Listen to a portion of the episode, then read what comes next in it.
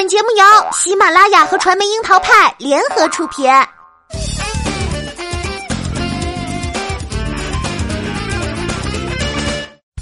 樱桃砍八卦，八卦也要正能量。Hello，大家好，我是小樱桃调儿。在才上线的《火星情报局》第四季的首期节目当中，薛之谦带着防止孤单仪上演了致命 shake，还可以跟小伙伴们一起。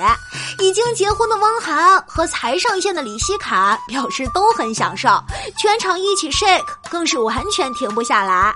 是不是感觉很神奇呢？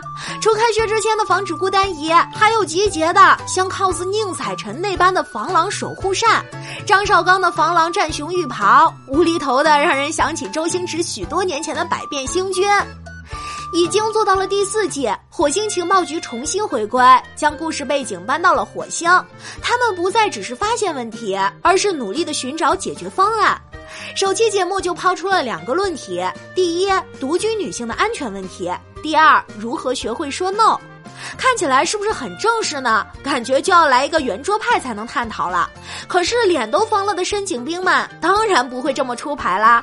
于是就有了薛之谦专治独居女性孤独感的致命 shake。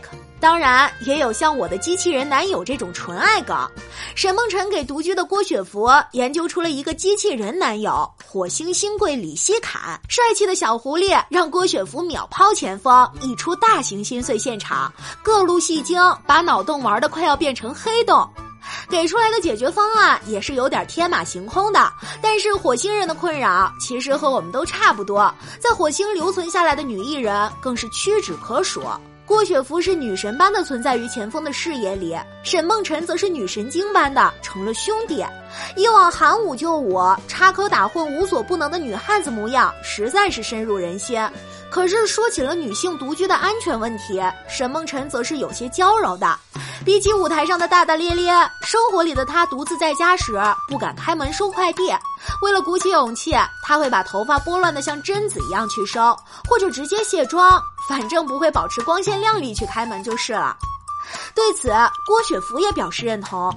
和大多数女孩一样，卸掉光环之后，她们回归平常人生，一样会有独居女性的困扰。独居有独居的烦恼，人群蜂拥也有不同的困惑。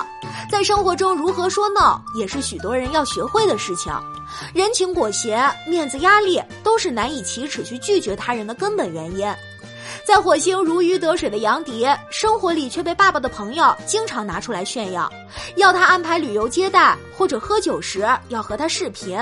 这种无形的炫耀，却成了他不能推脱的生活压力。站在镁光灯下，从不缺关注。薛之谦被身边的素人朋友要求去演唱会上开嗓，为了能够不拒绝其他人，他最终没有邀约任何嘉宾。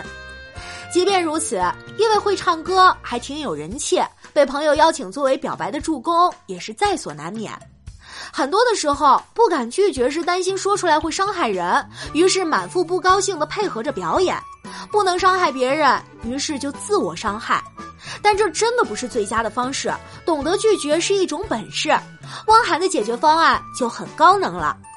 曾经在机场等地都被人要求现场表演个段子，他的选择是转身就走，让对方明白表演和生活的分界点。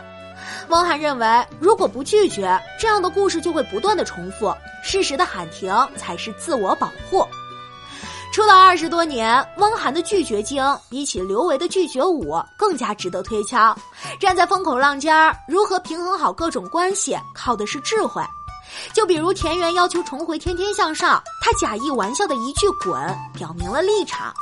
然后他又拉着对方说：“兄弟在一起，任何地方都能天天向上。所谓形式都是一个小舞台，齐心才是永恒的主题。”既表明了自己的立场，又表明了兄弟的情谊。如今的关系链里，一不小心就会被夹在难以拒绝的关系链里。比如张绍刚明明想要薛之谦的演唱会门票，却向汪涵申请，希望他能够帮忙出面获得。汪涵的示范堪称是完美。先说薛之谦辛苦筹备演唱会，其中还有演出商的细致合同约束。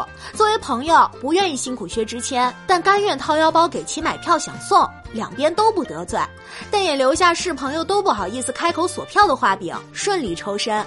这番话看起来非常和气，但是态度表明的十分清晰。我和你是朋友，和薛之谦亦是。我心疼他，所以自己掏钱买来送你。如果你愿意，那显然就没有把我们当成朋友。如何表明自己的态度，拒绝掉不愿意做的事儿，且能够尽力平衡好关系，这是一个高深的问题。但汪涵的这几个解决方案，其中口才和情商是值得品味和反复学习的。从沈梦辰、郭雪芙焦灼的独居女性的困扰，到汪涵支招薛之谦、杨迪的人情债，火星人和我们地球人的困扰其实都差不多。从资深的火星迷来看，第四季节目延续了花式解析各类问题的传统，却不再只是发现，而是升级到如何去解决。和以往靠口才博弈不同，比百变星君还夸张的火星装备让人笑到停不下来。但是这些看似深井兵的物件里，又有值得能够揣摩的脑洞线索。看起来稀松平常的小事儿，都是生活里常有的难言之隐。如何假装云淡风轻又不经意的掠过，拼的就是自我的生活智慧了。